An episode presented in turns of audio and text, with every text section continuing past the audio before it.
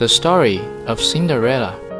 Chapter 2 This woman knew that Ella's father could provide a good life for her and her daughters, so she was careful to conceal her bad qualities and give the appearance of being kind and amiable.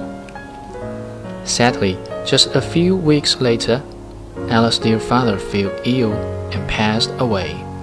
Then the stepmother's true character showed itself. She could not endure her good natured stepdaughter, with all her charming qualities, for they only made her own daughters appear more vile. She made Ella do all the household work, while the stepsisters stand away. When the poor girl finished her daily work, she was made to sit in the chimney corner among the cinders.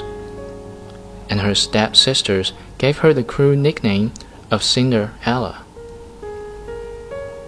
The poor girl slept in the attic, upon a hard straw mattress, while the bed chambers of the sisters were furnished with every luxury and elegance, and provided with mirrors in which they could survey themselves from head to foot.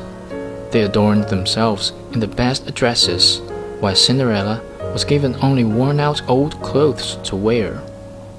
However, Cinderella's beauty came from her good nature deep inside her, and could not be hidden by ashes and shabby clothes. She returned their cruelty with kindness, which made them resent her all the more.